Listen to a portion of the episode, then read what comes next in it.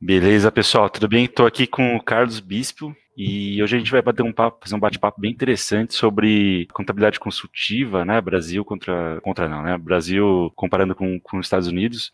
Carlos tem uma experiência bem legal aí. E acho que para começar, Carlos, para a gente, o pessoal te conhecendo, né? Acho que seria interessante se você pudesse falar um pouquinho da tua experiência e da tua trajetória. Bom, em primeiro lugar, muito obrigado pelo convite, Gabriel. Uma honra estar com vocês aí da Rubicount. Aos nossos telespectadores aí, é, muito boa tarde. Então, eu sou o Carlos Bispo, CEO da, da Academia Financeira e também da, da Bottomline Consulting Group. Rapidamente, né? Sumariamente, eu estou há 30 anos no mercado, sempre trabalhei em empresas multinacionais no Brasil. Tive uns três anos anos aqui de, de Estados Unidos, agora a gente está retornando. O nosso foco principal hoje né, na consultoria é trabalhar com valuation, due diligence, com escritórios de contabilidade, no qual nós ajudamos exatamente para fazer esses serviços que nós chamamos de é, o, o, próximo é ganha-pão, né, sabendo que nós temos no momento aí de disrupção de mercado, e que cada vez mais a tecnologia vem avançando, as pessoas estão simplesmente mais apertando o botãozinho para entrega de obrigação acessória. Né? Aí vem a pergunta, ok, como que eu penso diferente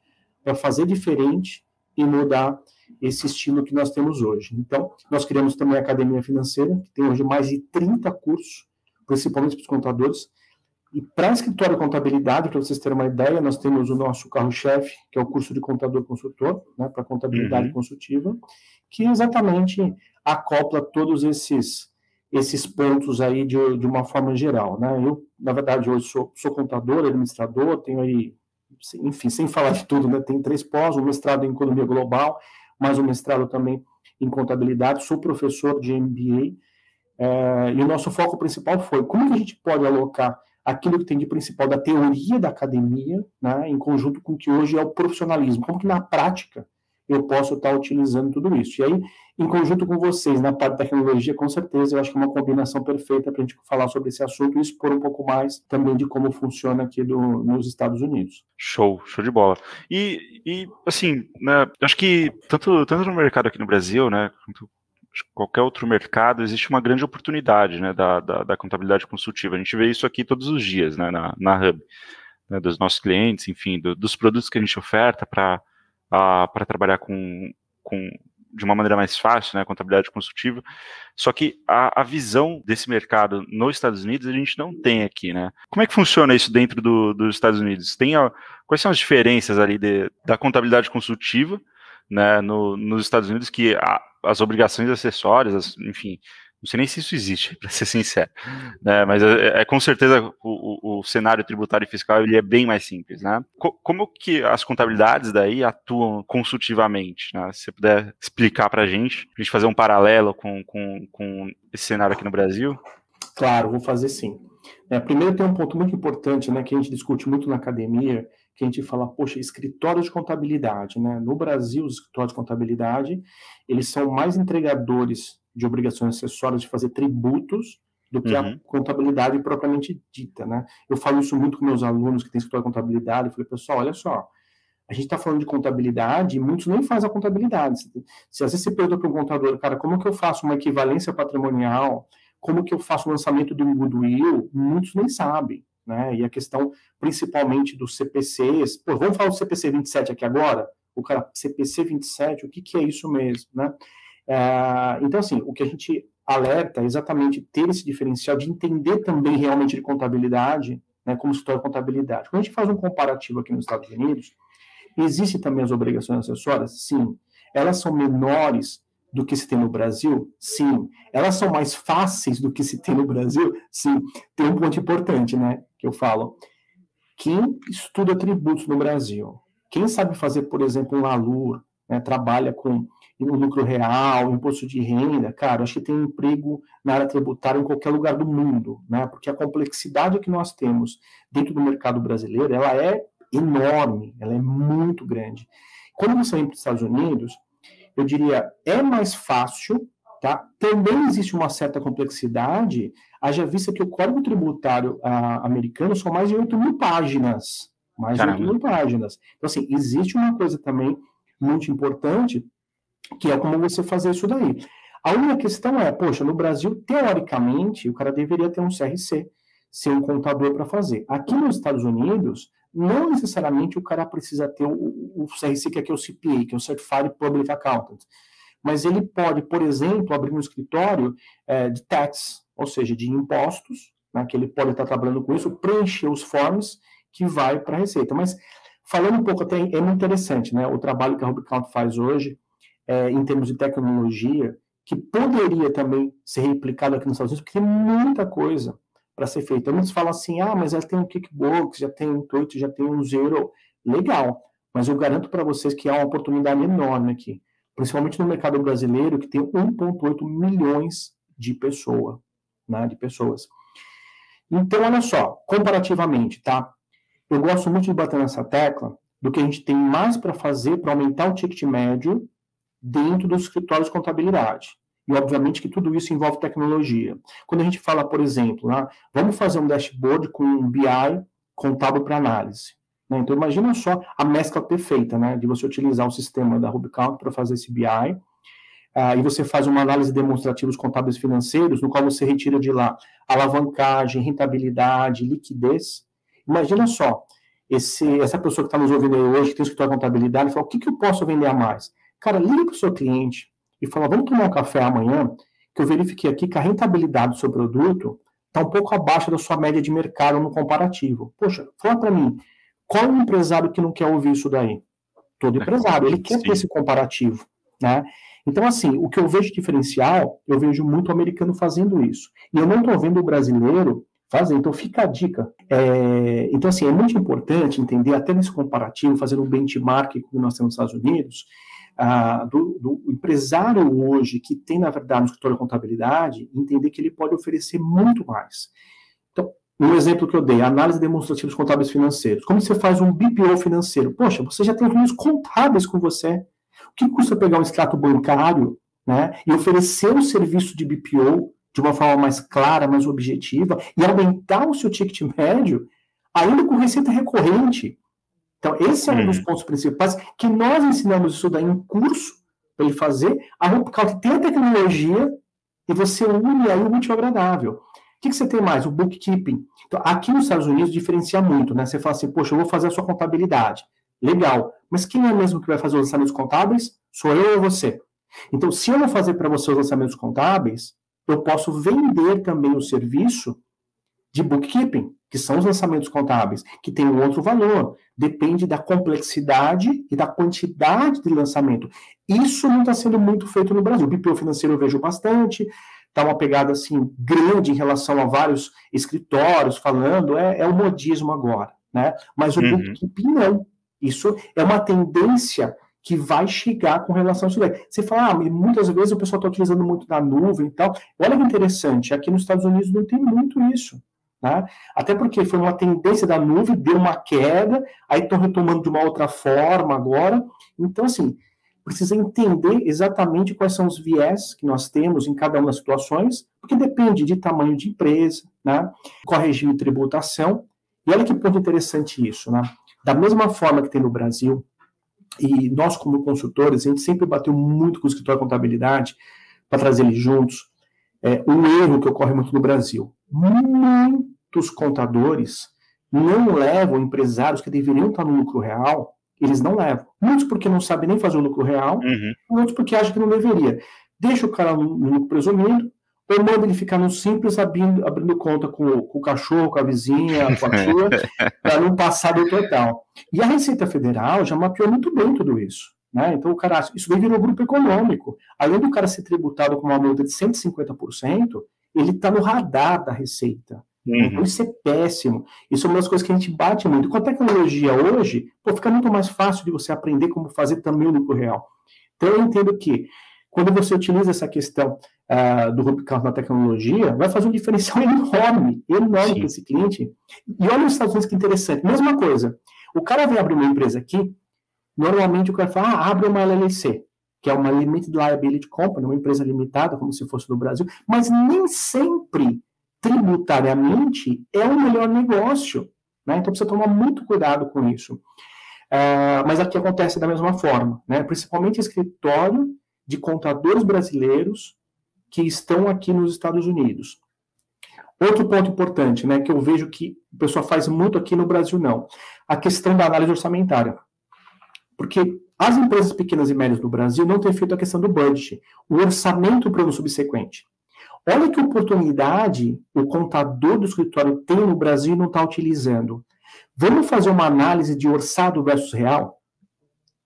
Vamos começar a fazer isso, ou seja, faz o orçamento, mês a mês, faz o comparativo de orçado versus real, identifica os problemas, coloca plano de ação, utiliza uma metodologia PDCA e faz o negócio acontecer. Isso alguns escritórios fazem aqui nos Estados Unidos, mas até hoje eu não vi no Brasil. São exceções. De fato, de fato não, é, é, difícil de encontrar. Assim, a gente tem hoje, acho que mais 600 clientes aqui na, na Hub, né? São poucos que tenham um, um, que fazem orçamento e, e, fazem esse comparativo, né, com, com o cliente, né? É, é uma oportunidade. E é um serviço a mais. Então, assim, hum. por que, é interessante, eu, eu, vejo assim, que a Rubicon também tenha isso e passar isso para os clientes, né? Porque, cara, você garante o cara funcionando. Né? Além de ter tecnologia, ele pode aumentar o seu ticket médio e fazer acontecer. Aí, olha que interessante, na hora que a gente fala isso, a gente fala, pô, a gente tem o um curso para você aprender como fazer. E tem muitos clientes que nós temos que são escritórios de contabilidade, o cara, legal, eu fiz o curso, eu adorei, estou fazendo algumas coisas, mas, príncipe, você não pode fazer para mim?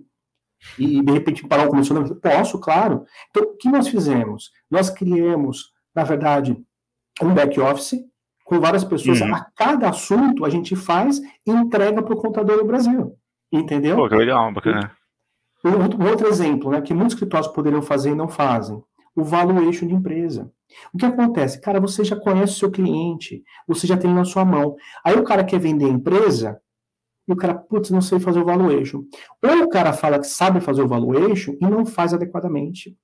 E o valuation não é simplesmente baixar uma tabelinha da internet, só beber uma água. Não é só o cara baixar a planilha da, da internet e colocar os números lá. Vamos lembrar o que é o valuation? Não são os benefícios econômicos futuros trazidos a valor presente? Sim. O que nós temos aí? Nós temos uma intangibilidade, né? Eu uhum. estou vendendo só imóvel. Então, olha só. Eu tenho essa tangibilidade que eu preciso medir ela no futuro, como que ela está e trazer ela valor presente. Então, quando eu faço o valuation, eu estou cuidando desse valor presente, que eu tenho algumas uhum. metodologias. Eu posso fazer de, por múltiplo de EBITDA, por fluxo de caixa descontado, modelo de Olson, EVA, que é o Economic Value Added. E aí eu faço o comparativo e vejo quanto realmente vale a empresa. Então, imagina só, você é o contador, você já conhece o business. O que custa você fazer um valuation, entregar um negócio super legal? E a gente dá um curso para o cara aprender a fazer isso. Mas muitos aí também me falam: Poxa, bispo, faz para nós e nos paga um percentual. Ótimo, a gente também faz isso. Imagina você colocando tudo isso também com a tecnologia para fazer acontecer e ter o valor da empresa. Seja porque, olha só, tem três motivos para o cara realmente te fazer um valuation. Pelo menos três, né? Não é só, só três. Mas o cara, ou ele quer vender a empresa, ou ele precisa de investimento né? Então, para poder apresentar para um fundo quem quer investir na empresa, ou ele precisa fazer uma cisão, uma saída de um sócio, ou até uma sucessão da empresa. E você precisa fazer um valuation bem feito. Né? E o valuation não é só a planilha. Cara, por exemplo, o valuation que nós fazemos tem um book de 50 páginas, né? Porque os números, na verdade, é um storytelling, né, cara? Você tem. Uhum, os números uhum. são consequências da operação. Você precisa entender o que está sendo feito, né? Então, o valuation é um outro produto que a gente fala assim, poxa, o escritório de contabilidade, ele precisa entender disso. E a gente vê essa tendência aqui no mercado americano de já começar a fazer dessa forma também, que no Brasil ainda não está.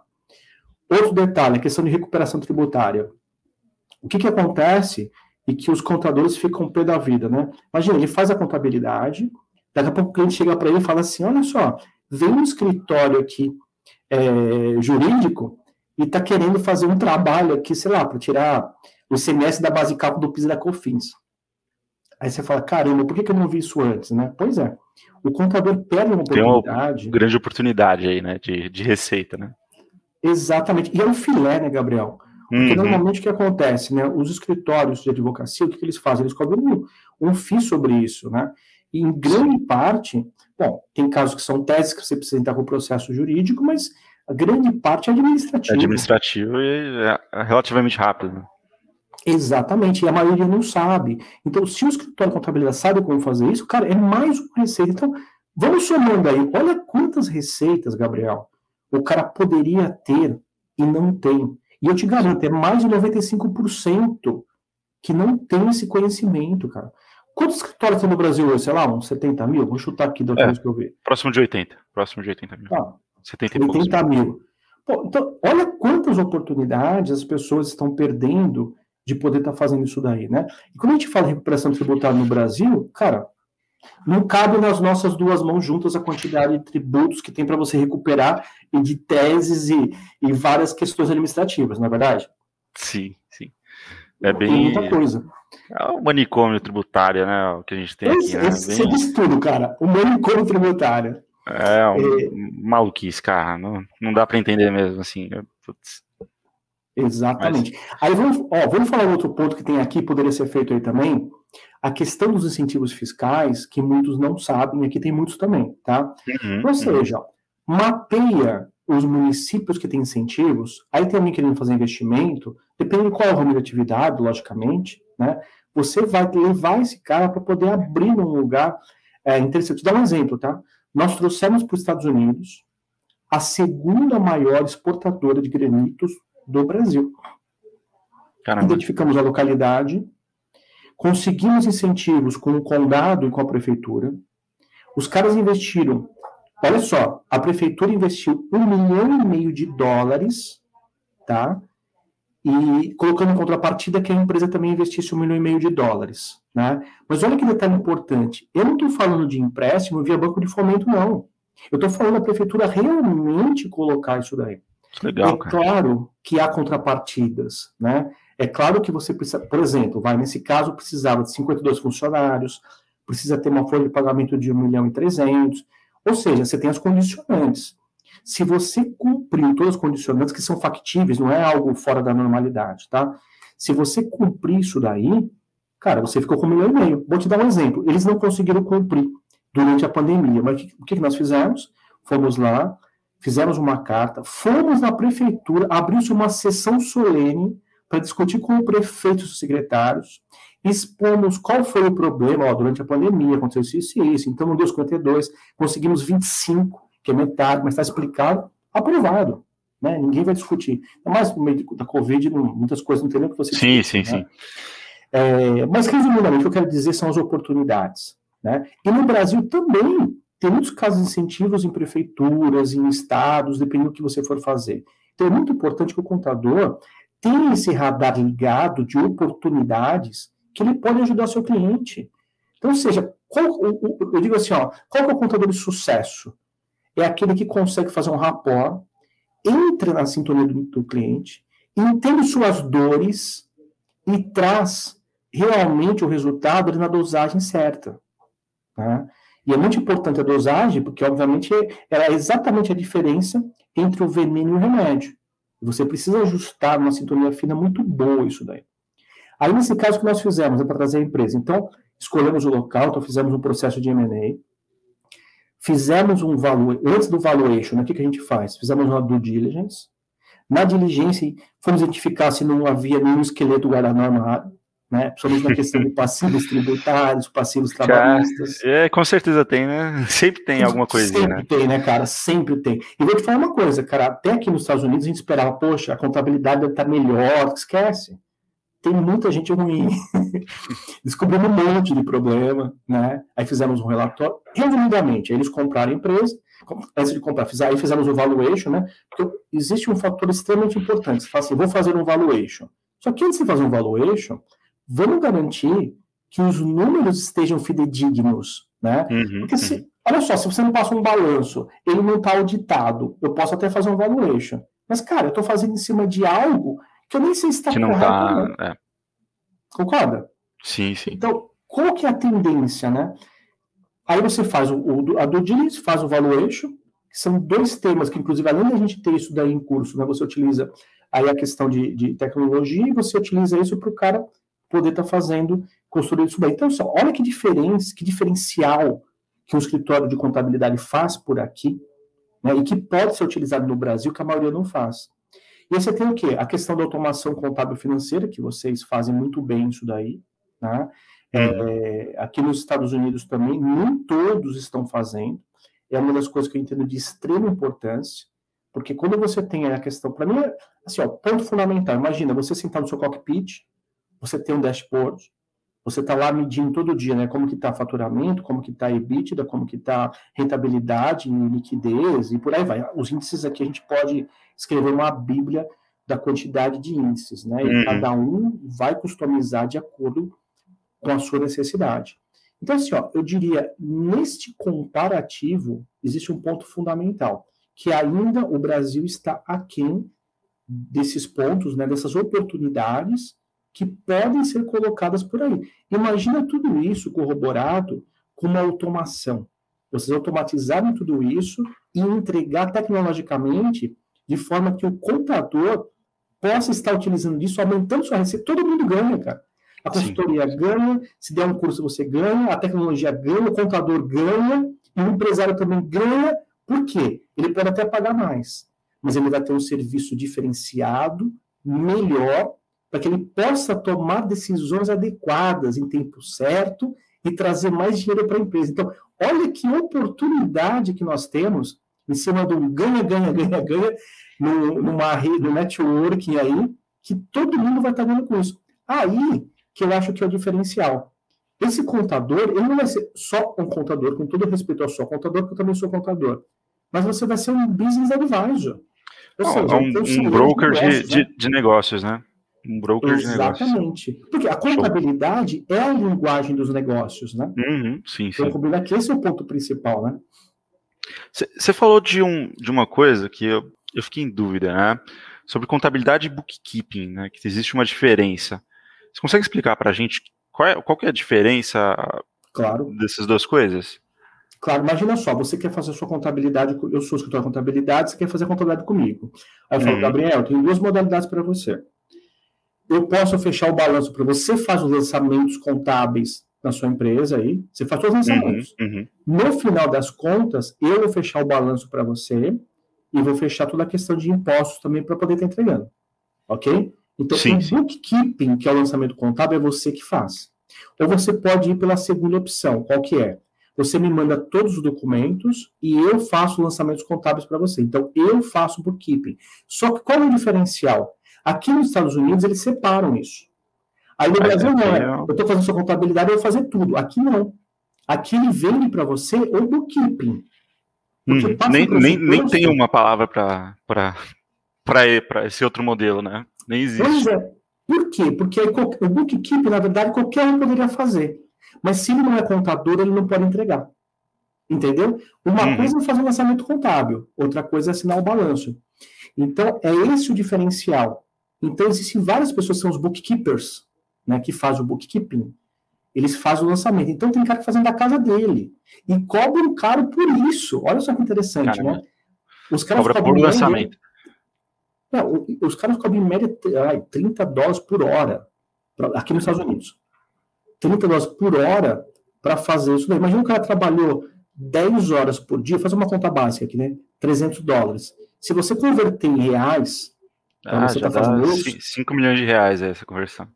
Então, olha só, o, ca o cara vai estar tá ganhando no Brasil um dia, quer dizer, nos Estados Unidos, em um dia convertendo para reais, o que um analista ganha um mês. Entendeu? Uhum, a diferença? Uhum. Então, Pô, é bem... o bookkeeping é, é, um negócio assim, interessante, ao mesmo tempo. Imagina se você pegar uma empresa multinacional e você fala assim para o cara: olha, eu vou fazer para você os lançamentos contábeis. Quantos analistas o cara não tem lá fazendo lançamento contábil? Né? Tem vários. Aí Sim. você fala, tudo bem, mas eu preciso entender do negócio. É verdade. Você precisa entender do negócio. Esse é um dos pontos mais importantes.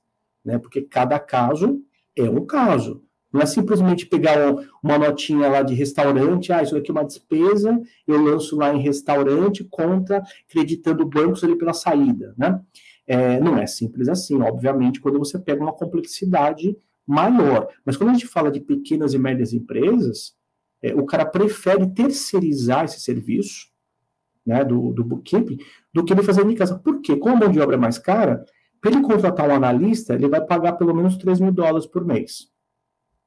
Entendeu? Uhum. E aí, você tem um cara que, de repente, em um dia, ele faz todos os lançamentos do mês. Esse cara que ele paga 30, em 10 horas, ele paga 300. Então, ele vai pagar 10% do que ele pagava antes. É, faz, faz sentido mesmo. E você acha que aqui, aqui no Brasil tem essa oportunidade Assim, a gente até, até enxerga isso acontecendo aqui, né? Mas não de uma maneira estruturada, né? A, a oferta da, da, do fechamento contábil, né? Dos lançamentos contábeis de maneira apartadas, principalmente para pequenas e médias empresas, né? Eu acho que quando, quando o contador aqui ele, ele vende a contabilidade para uma empresa, cara, é um pacote só, é, é a contabilidade fiscal e tal, tudo isso junto, né? E agora está aparecendo o BPO financeiro também, que já está aí há uns dois, três anos em, em, alta, né? Você acha que existe uma, uma oportunidade dentro do nosso mercado? Ou, não sei, agora que o, que o empresário entende que a contabilidade é uma coisa só, ele não tem que se preocupar com isso, ele manda os documentos lá para o contador e já era, e, e, e, isso não, não tem como mudar, é muito difícil de mudar essa visão. Ou, ou daria para, por exemplo, você fazer a segmentação, talvez criar um, um, um produto né, de, de, contabilidade um pouco mais barato e um pouco mais uh, com, com um valor um pouco elev mais elevado, mas uma entrega também maior? Então, eu vejo da seguinte forma. É, de todos esses assuntos aqui que nós colocamos, né, que são de extrema importância hoje para um escritório de contabilidade, eu acho que o bookkeeping ele é um dos mais difíceis de ser implementados. Por quê? Porque nós estamos falando de um change de mindset, né, cara? Como que você realmente muda a mentalidade é, de uma cultura que já está estabelecida. Muito difícil. Tá?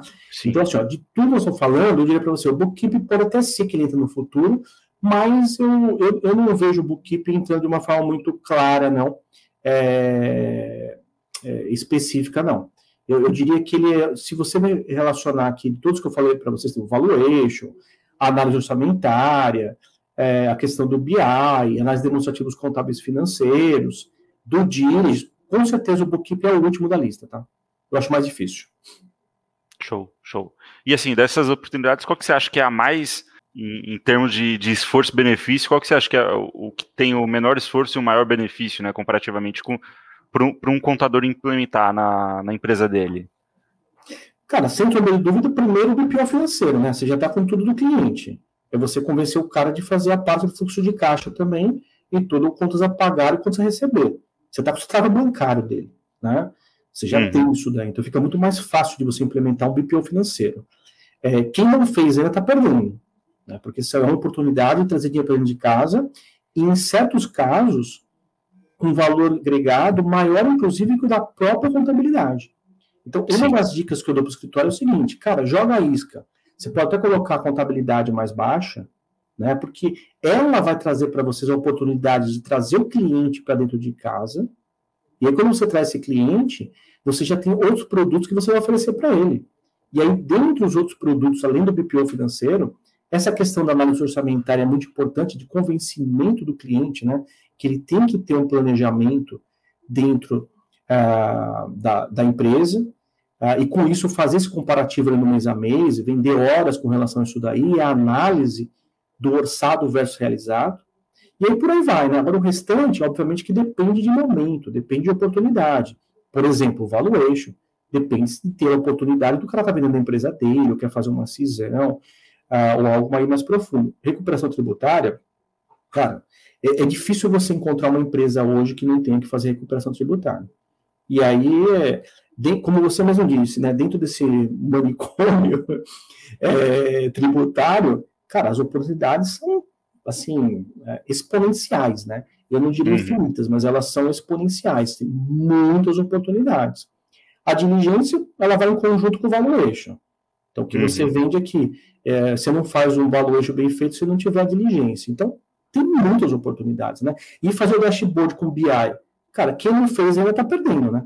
Se você não tem um BI na sua empresa, não tem um, um sistema de tecnologia, você não consegue analisar de forma de forma inteligente o que está acontecendo com aquele cliente, cara, a tendência é você estar tá fora do mercado em pouco tempo. Né? Show de bola. É, eu acho que uma coisa interessante também é a parte orçamentária, assim, né? Pouquíssimas empresas, principalmente as pequenas e as médias, né, fazem um orçamento, né, sabem como fazer, né, fazem um orçamento e, e, e e se planejam para um, um período seguinte, né? O pessoal até se planeja, mas é mais o, pô, eu vou fazer não sei quantas vendas, o cara não, tem, não, não estrutura isso de uma maneira mais, maioria, né? mais profissional, né? E é, é, até algo que é bem diferente, assim, você oferecer isso, principalmente para uma pequena uma média empresa, né? Porque dentro dessa análise de orçamento, você já consegue né, identificar diversos problemas da empresa, né? Então, por exemplo, você vai. Exato. O que a gente faz aqui, né? A gente faz um. Falando mais da, da Hub mesmo, né?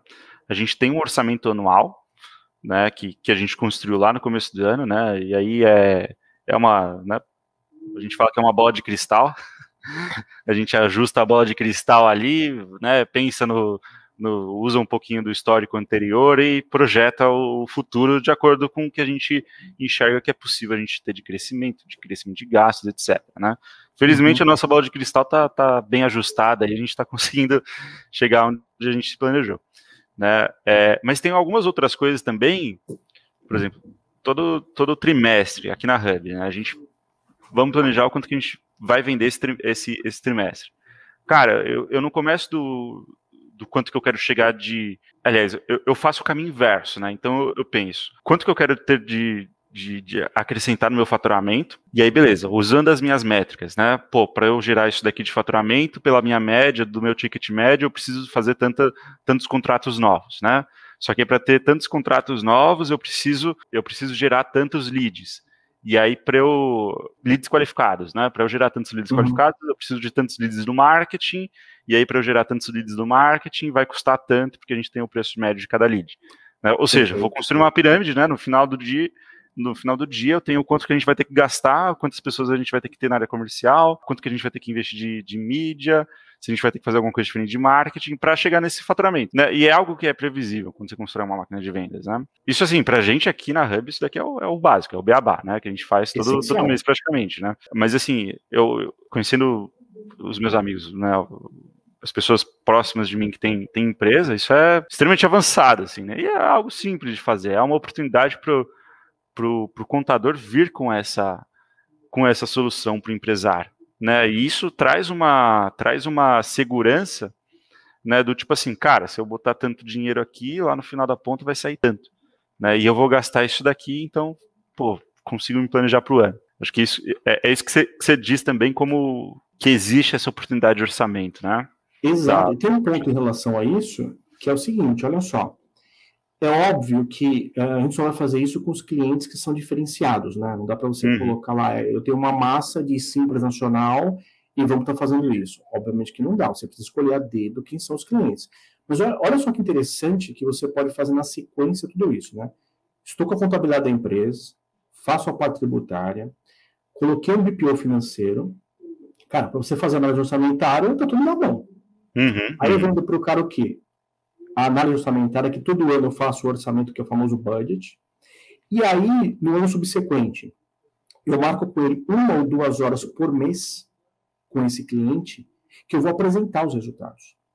Então, olha só, você já está com a contabilidade pronta, está ali com balanço, DRE, né? Aí vem puxando a orelha exatamente para os contadores, né?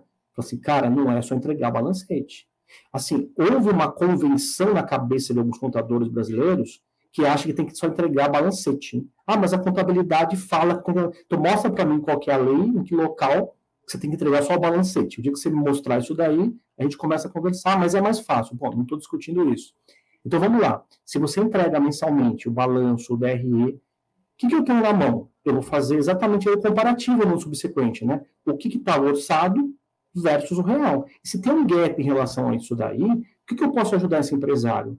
A ter uma solução para resolver. Uhum. E olha que interessante, né? Eu estava participando aqui, que a, gente, a, a, nossa contabilidade aqui, que a gente participa, é a Ascent Accounting Group, né, aqui nos Estados Unidos, onde nós temos a nossa parceria, então eles fazem o escritório de contabilidade, a, aqui nos Estados Unidos, nós procuramos a dedo, vamos procurar o melhor, vamos procurar o melhor escritório que tinha aqui para fazer essa parceria, então eles fazem a parte contábil tributária, né, a Ascent Accounting Group, e aí a gente estava em discussão com o cliente fazendo análise orçamentária. Olha só que interessante isso daí, ó. Tava participando, sempre participa o presidente nessa reunião mensal, né?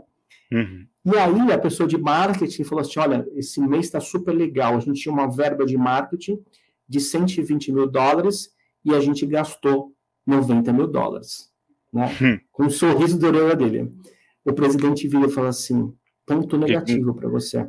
Você fez a previsão errada né? Porque você gastou 30 milhões, eu vou tirar essa verba de você, inclusive.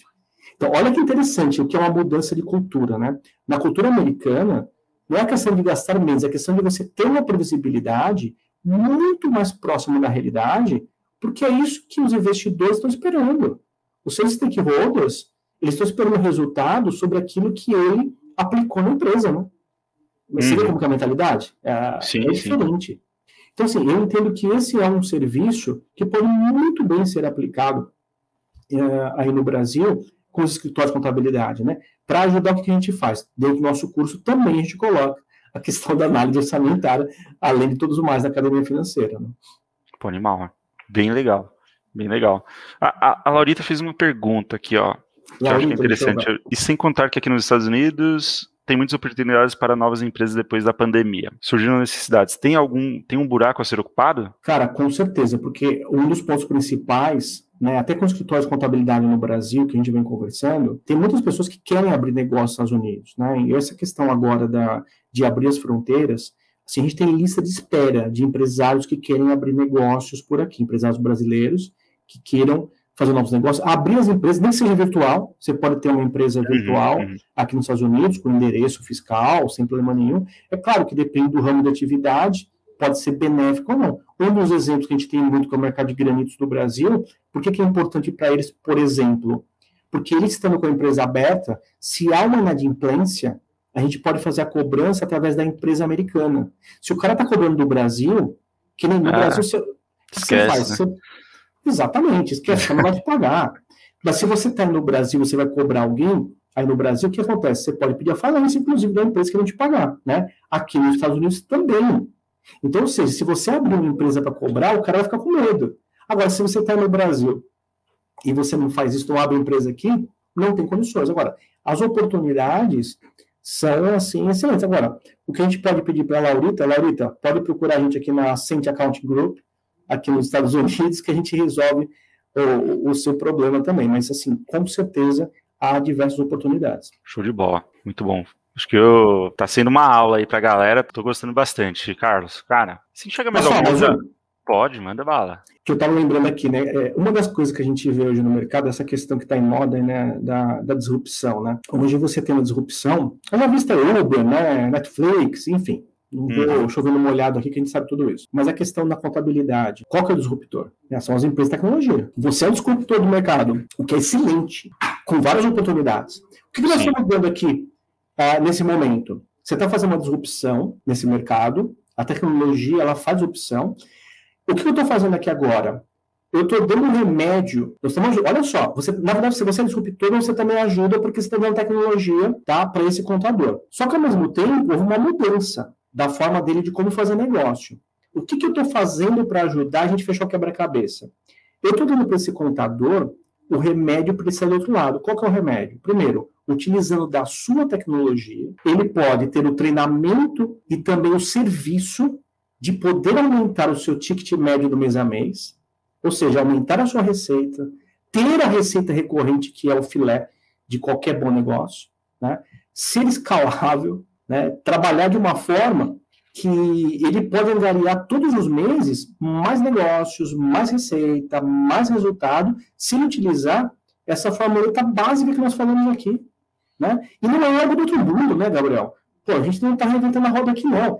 Cara, se você não tiver uma automação do seu negócio, utilizar essas obrigações acessórias de forma que você consiga fazer de forma agregada, trazendo negócios em tecnologia, né, e faz, deixar o robozinho lá trabalhando para você, de forma que você vai auditar tudo isso, entregar com perfeição, aí nós vamos falar, caramba, mas eu vou ter que tirar pessoas desse trabalho. Faz o seguinte, treine essas pessoas para dar um próximo passo, vamos para o next level, né? vamos para um nível mais elevado, por quê? Na verdade, você vai mudar a forma de pensar dessas pessoas, trazendo mais serviços agregados para o seu escritório e ganhando muito mais. Então, eu só consigo enxergar oportunidades, cara, te juro, para os escritórios de contabilidade, para eles crescerem. Sim. Muitos falam assim, ó, a gente vê isso na faculdade. Tem um cara que foi fazer uma dissertação no mestrado, assim, o fim da contabilidade, né? É, foi, cara, quando você coloca um tema desse, o fim da contabilidade é para o contador que parou no tempo, e ainda tem, tá? Você sabe que tem contador que você vai conversar, o cara não sabe nem o que é a lei 38, né? Ele não sabe nada de CPC. Você fala de CPC 15, o que, que é isso mesmo? 27, o que, que é isso mesmo? E aí eu quero dar uma puxada de orelha aos contadores que estão nos ouvindo, porque muitos estão falando assim, caramba, não vou nem contar, que eu também não sei. Então, vamos lá, pessoal. Abre o computador, entra na academiafinanceira.com, estuda um pouco mais. Tem várias coisas de graça lá também. Não estou nem falando aqui de comércio, tá? É muito material para vocês estudarem e realmente fazer a coisa acontecer. Mas vamos entrar na linha, entendeu? Ou seja, oportunidades tem muitas e para mim a principal oportunidade é realmente você aprender e entender que dá para fazer diferente. Ou seja, vamos sair de contador e virar business advisor. Ponto principal, né? Você não deixar que a disrupção te engula, né? Você precisa ser disruptor desse mercado. E como vai ser essa disrupção para você, contador que tem escritório? Exatamente trazer todo esse serviço para você com tecnologia para fazer a diferença. Eu vejo que uma dificuldade muito grande, assim, né, dos empresários contábeis e, e, de empresas grandes contábeis, né, não só as pequenas, né. Cara, sair ali do dia a dia, né, da, daquela, do parquinho pegando fogo que é operacional ali, que é só, resolver, só resolvendo bucha, para ir trazer essa parte que de fato é, é algo que agrega mais valor, né. Eu vejo empresas fazendo isso, mas assim, um esforço muito grande, porque além do dia a dia, que pô, aqui no Brasil é, é, algo extremamente complicado, né? entregar o básico já é algo complicado, né? Infelizmente o país assim, não, país não, né? Mas o sistema tributário não, não ajuda muita gente, né? E para ir para isso pô, ser mais construtivo, fazer uma parte orçamentária, trazer um, um dashboard legal, fazer uma análise consultiva da, da contabilidade da empresa, tem, ajudar o, o, o cliente a, a, se planejar para o futuro, a, a, a enfim, tem muitas empresas que o, o Brasil hoje tem, tem um, um, movimento né, de, de, de funding, né, de, de fundos de investimento muito grande e tem dinheiro a roda. Né? Então, quando uma empresa quer captar dinheiro, se ela estiver bem estruturada, ela consegue fazer isso né, com, com, com números legais. É, como é que você acha, como é que você enxerga né, que o, esse, esse perfil da, de contabilidade que está ali afundada no, no operacional do dia a dia, que está sofrendo com isso, consegue reverter esse cenário e, e, trazer essa parte mais consultiva de valor agregado para o cliente, né, sem deixar o parquinho pegar fogo inteiro, né? Sim, do meu ponto de vista, a solução é, é até simples, tá? Simples, né? sabe aquela história? Simples quando se sabe, né? E sem querer uhum. puxar a sardinha para o nosso lado, mas porque nós já passamos dessa fase, né? Com o contador, e vou contar aqui, sem sem segurar nada, o segredo, né? Primeiro, é montar um departamento de novos negócios, né? Você vai, vamos deixar a operação trabalhando como já está, ok, não mexe nisso. Tá, cria um departamento que vai ser um VIP ali, que vai ser a parte da boutique do seu negócio, e começa a trabalhar. Primeiro, pega a sua própria base instalada. Você não precisa nem falar de new, new customers. Fala, pega a base instalada, fala assim, ó, vamos fazer um filtro lá, faz uma curva ABC, e ver quais são os, os clientes que poderiam é, ter essa necessidade, né, ou pagariam por isso para você implementar esses serviços. Comece a ligar e conversar, fazer reunião com esses clientes e vender esses serviços. Utilize o que você já tem em mãos. A partir disso que você vai fazer, vamos lá, vamos para new customers, vamos buscar novas oportunidades. Mas, cara, você tem na sua mão, olha só, o cara tem na mão dele né, vários clientes que ele não parou. Então, assim, coloca alguém na operação, se é você mesmo que vai, começa a fazer esse diferencial com o novo departamento e começa a trazer mais receita. E detalhe, hein?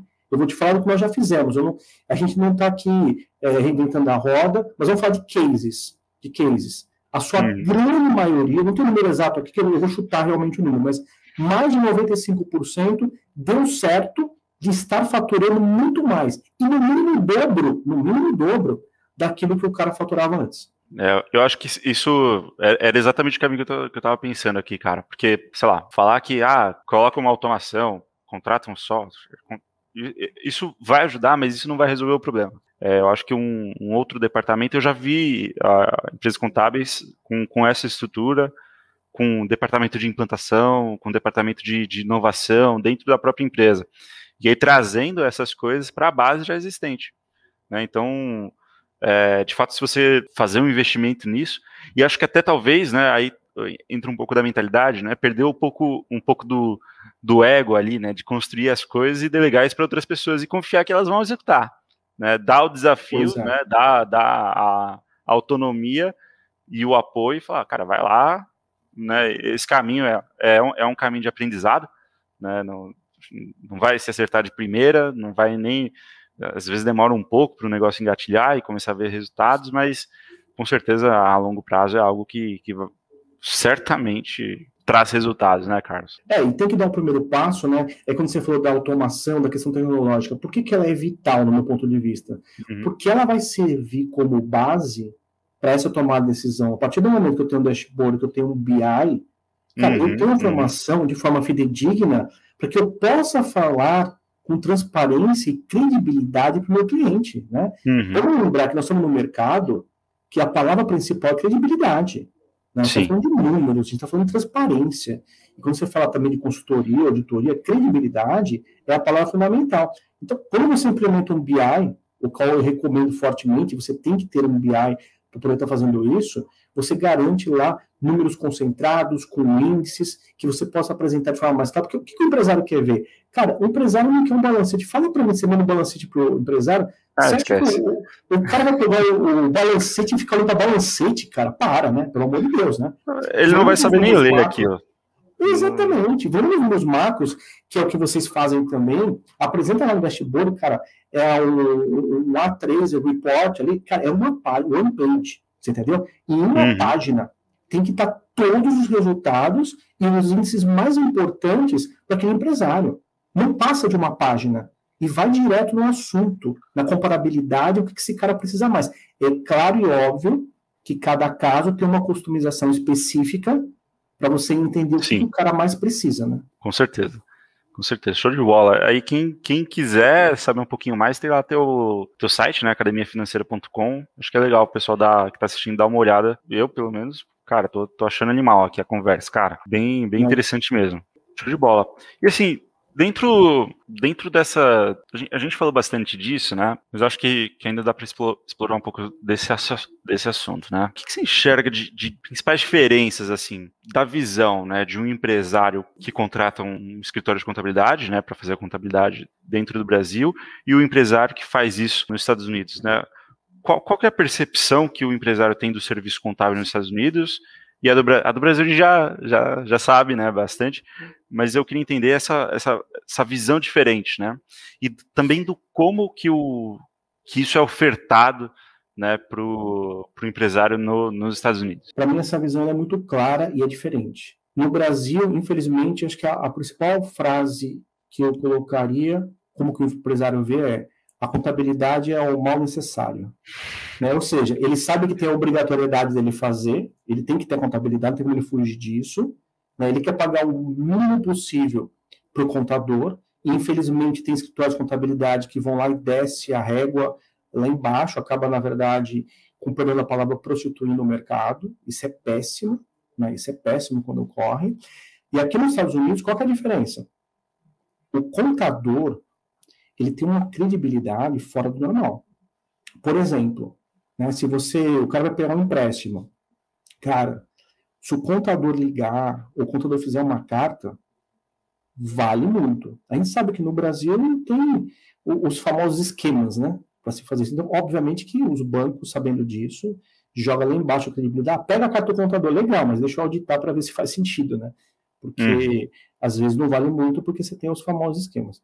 Aqui nos Estados Unidos é diferente em relação a tudo isso. E se a gente levar tudo isso, inclusive, Gabriel, para uma questão, olha que ponto importante agora, tá? Para a questão de empresas grandes ou empresas multinacionais, inclusive saiu, ah, acho que foi na Forbes de um três ou quatro meses atrás, eles estavam comentando o seguinte, ó, nos Estados Unidos, mais de 70% dos CEOs são ex-CFOs mais de, acho que é 76% do, dos CEOs são CFOs. Esse número no Brasil, ele não tem essa mesma quantidade. O cara que vira o CEO, ele veio de marketing, ele veio de vendas, ele veio de uma outra posição, mas não como diretor financeiro. Então, ou seja, assim, olha a, a, o que às vezes o contador perde, né? Você concorda comigo que tudo tem que passar pela contabilidade? Sim. Se não passar, é caixa 2. Né? Deveria, tudo pelo menos, passar. né? Deveria tudo passar. Se tudo passa pela contabilidade, olha só a oportunidade que o contador tem. Ele sabe, ele pode saber de tudo que está ocorrendo na empresa. Se você sabe de tudo que está ocorrendo na empresa você tem esse storytelling, e você tiver a capacidade de identificar tudo isso e colocar plano de ação para fazer acontecer, cara, fala para mim quem é na empresa que tem a capacidade de entender tudo o que está acontecendo. É o contador, em primeiro lugar. Então, se o cara ele vai ser um business advisor, entender que a contabilidade é a linguagem do negócio, ele vai virar rei. E aqui esse cara vira rei. Além de ele ter credibilidade, ele tem um conhecimento e ele ajuda a tomar a decisão. Por quê? Porque ele tem a informação. E a informação, do ponto de vista, é o melhor tangível que você pode ter. Show. Animal, hein? Começar a recomendar pro pessoal, sai do Brasil. Pode vir pra cá, a gente ajuda isso daí. Show de bola, show de bola. É, é eu, eu, acho que tem, uma, tem um, movimento de mudança aqui acontecendo, né? Eu acho que, uhum. principalmente agora que a gente tem um mercado, né, com uma liquidez muito grande, né, no, no Brasil, e a gente vendo várias, várias empresas uh, tendo um sucesso muito grande, muito rápido, né, empresas uhum. brasileiras, né? E essa parte, quando né, todo mundo tem uma startup que vai passar por um processo de investimento, sabe, né? Pô, você tem a contabilidade certinha, chega num fundo, num fundo você já já está um, um, um, passo acima do, do resto do, das empresas, né? A maioria das pequenas empresas, médias empresas ali, startups, quando precisa pegar um, um balancete com um contador, né? Putz, é não, não, não existe, né? Esse é o problema. Às vezes nem existe a, a, é. essa informação ou se existe, ela está completamente errada, né? Não, não, não, diz respeito a nenhuma realidade da empresa. E aí eu acho que por isso estar acontecendo, existe um, está tendo um processo de mudança. Né, na, nas empresas e a visão que elas têm do, desse, do serviço de contabilidade, né, uhum. trazendo muito mais seriedade. Né? Então, Olha só, essa seriedade que você está comentando, né? Olha o quanto é sério, realmente importante e a credibilidade faz essa diferença. Nós estamos aqui também na nossa empresa hoje, né, em conjunto com a Cent Accounting Group e a Bottom Line Consult Group também, nós estamos fazendo dois processos de IPOs, né, que são hoje, na verdade, confidenciais, de empresas brasileiras, que nós vamos lançar aqui primeiro, no ano que vem vocês vão saber, mas nós vamos lançar primeiro é, aqui na Bolsa de Nova York, e depois, eu não comentei sobre isso porque normalmente não é um tema que os escritórios contábeis fazem, mas pode também acrescentar e a gente ajuda a fazer esse, esse trabalho.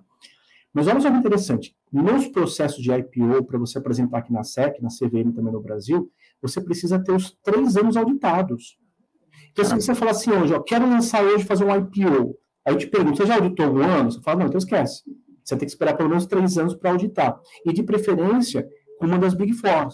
Entendeu? Então, seja, você uhum. tem um processo de auditoria, você tem que implementar planejamento estratégico, né, com análise SWOT e, e tudo mais, PDCA tal, faz o planejamento estratégico, implementa a GRC, que é governança, riscos e compliance, tem que implementar lá o comitê uh, de diretoria, né, uh, o board, tem que ter mapeamento de processo, mapeamento de risco, implementar tudo com o compliance, e agora, hein, para o ano que vem, tem mais uma variável aí. Sabe qual que é? O ESG. O que, que é o ESG? É o Environment Social Governance.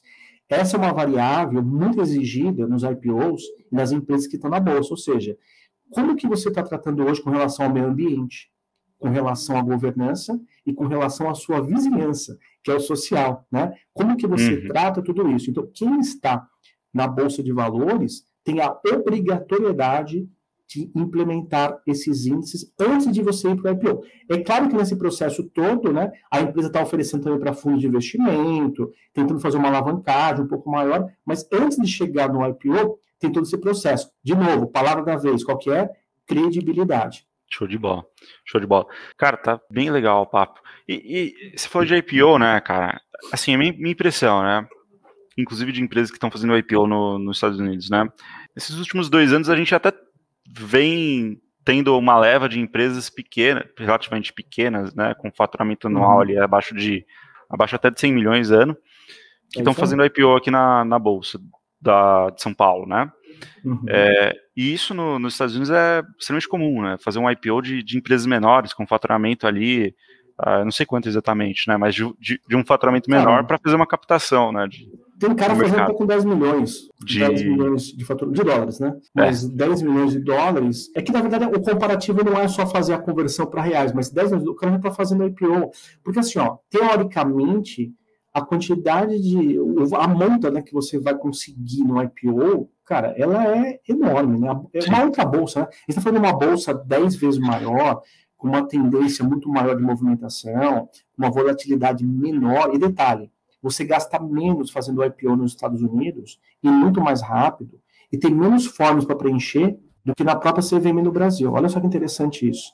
Por que, que muitas pessoas estão fazendo aqui primeiro porque, primeiro que é o status, a experiência e a capacidade de angariar fundos, ela é muito maior aqui nos Estados Unidos. Inclusive, isso daí faz parte da minha dissertação de mestrado. Bem legal, cara. É, é, uma, é uma oportunidade mesmo, né?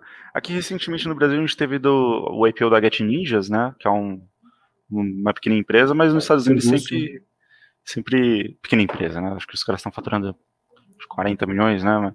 Mas, tá. assim, comparando com o resto que tem aqui, aqui é, costumam ser só empresas acima de bilhão, né, que fazem IPO.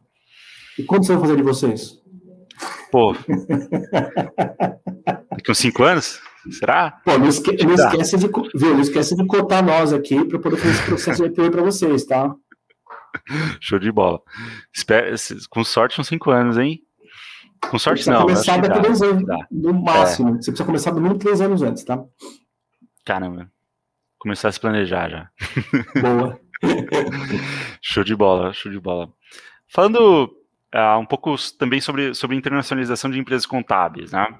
Uhum. É, aqui eu enxergo, quando a gente fala de internacionalização no, no, nosso mercado, né, eu enxergo algumas empresas contábeis, né, entrando numa rede de contabilidade, numa bandeira é, internacional, para conseguir na verdade, captar clientes a, multinacionais que estão entrando no Brasil ou que já estão estabelecidos no Brasil.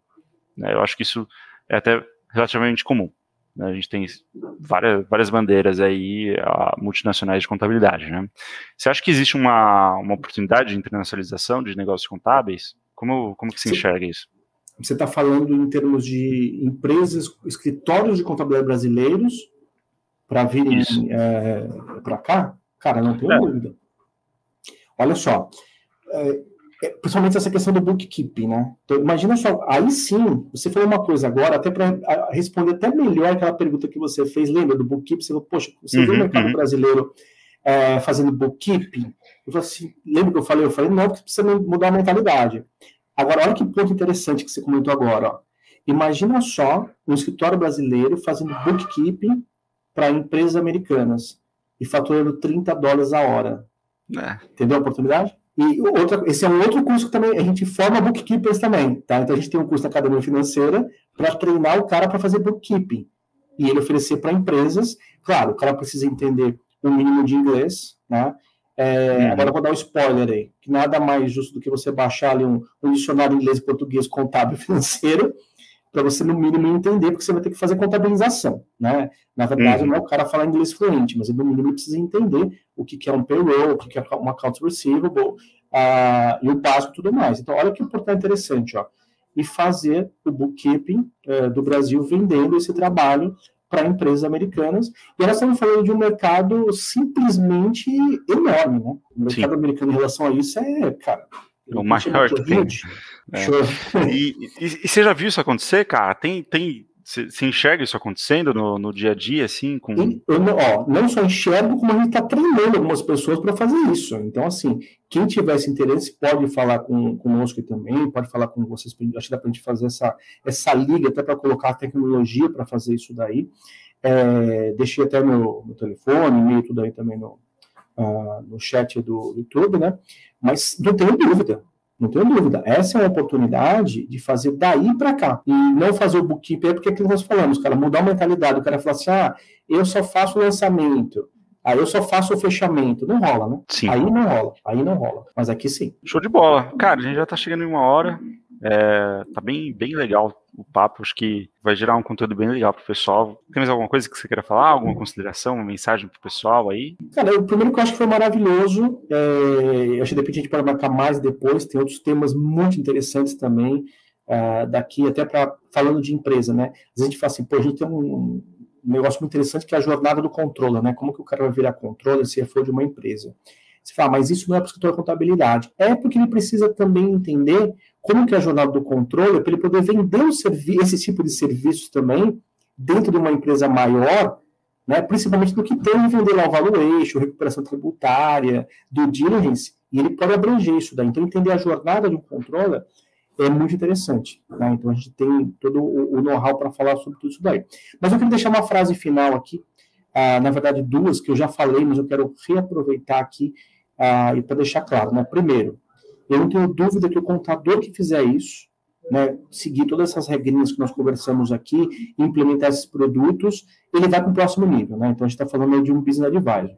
Segundo, cara, não vamos deixar que a disrupção, na verdade, te engula. Você precisa ser o disruptor para fazer essa diferença. E como você vai fazer essa diferença? Realmente acrescentando mais produtos e serviços que vão aumentar seu ticket médio, que vai aumentar sua escalabilidade e que também vai fazer com que você vá para esse próximo nível, porque é um entendimento maior com receita recorrente. Então, eu não tenho dúvida, falando em negócios, que esta é a receita fundamental. Aí a pitadinha final, tá? Que aí tem a ver com você, que é utilizar toda a tecnologia e a automação o cara tenha dashboard, BI e faça de forma mais rápida, utilizando toda essa tecnologia da Rubicount. Muito bom, muito bom. Cara, papo incrível aqui com o Carlos, bem diferente. Gostei bastante, Carlos. Obrigado por, por aceitar nosso convite. E vamos Eu marcar sim esse próximo aí. Eu acho que a gente tinha até feito, anotado aqui essas perguntas sobre, sobre controle, só que o assunto foi tão, tava tão fluido ali que, mas eu acho que a gente pode marcar uma próxima, assim, acho que é bem interessante, pô, trazer um conteúdo legal para quem é cliente da Hub, né, e também para quem, quem não é, né, e, e gerar um conteúdo interessante para o mercado contábil, e acho que, pô, esse, esse webinar que a gente fez, com certeza vai, vai se diferenciar aí. Muito bom, bom. muito bom. Show. Então é isso, pessoal. Obrigado aí. Obrigado, Carlos. Show Eu que agradeço. Muito obrigado e fico à disposição de vocês, tá? Show. Sucesso a todos aí e um forte abraço.